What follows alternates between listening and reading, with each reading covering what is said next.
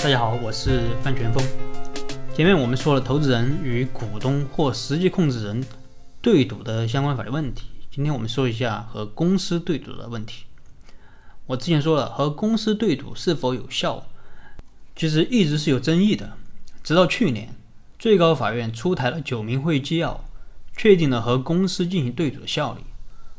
那么效力问题总算是解决了。但效力问题解决了，并不代表公司可以直接给投资人钱。为什么呢？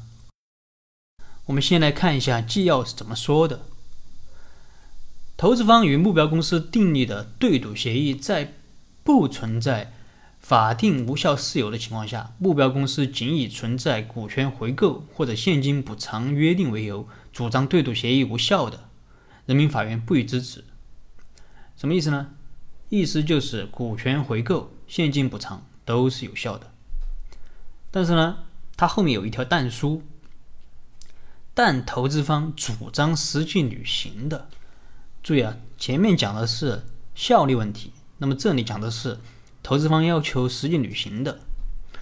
人民法院啊，应当审查是否符合公司法关于股东不得抽逃出资及股份回购的强制性规定。判决是否支持其诉讼请求？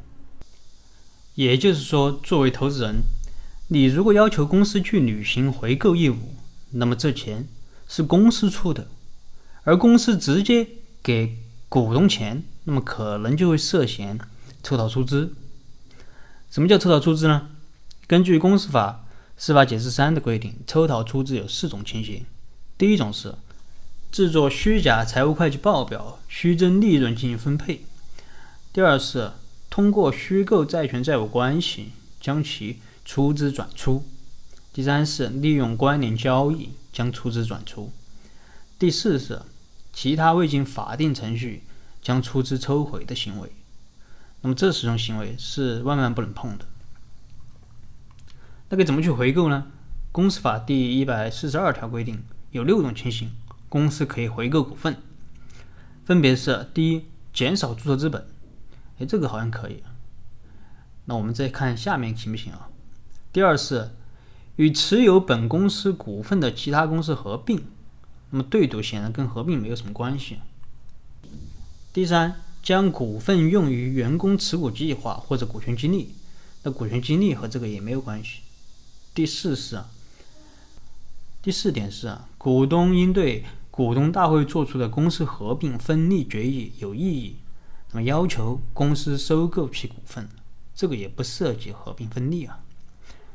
第五是将股份用于转换上市发行的可转换为股票的公司债券，显然这个和可转债也没有什么关系。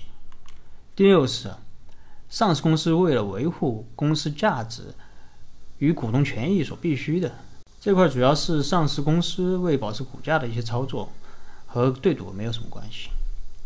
那么这样看下来，你会发现只有减少注册资本这一条路可以选择。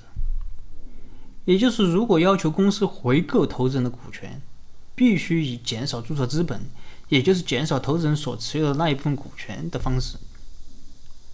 但减少注册资本，它又有它的程序。这什么程序呢？首先，减少注册资本是公司的重大决策事项，需要股东会三分之二以上的表决权通过。其次，表决通过后，需要编制资产负债表及财产清单，并且要通知债权人。这是关于股份回购的问题。另外，还有关于现金补偿的问题。现金补偿这块和股份回购有一点是一样的，啊，就是都不能抽到出资，因为投资人投资后他就是股东了。你股东把钱投到公司，那么这个钱就是公司的，不是说你想拿回来就拿回来，这要符合法律的要求。现金补偿就是主要看公司是否有足够的利润，如果没有足够的利润，可能就履行不了。那么这个就是纪要的规定。今天呢，和大家分享了很多法律条文，可能大家听了之后感觉哎脑子有点乱啊，没关系，这很正常，这些东西了解即可。不记得也没有太大问题，因为它主要是法律上的一些问题啊。但结论你最好知道，就是如果是回购类的，需要公司按照减资流程来；如果现金补偿类的，需要公司有足够的利润。下期我们说一说回购类的具体操作方法以及相关的法律风险。好了，今天的分享就到这。如果你有什么疑问，你可以添加我的微信或者给我留言，我们再深入的沟通交流。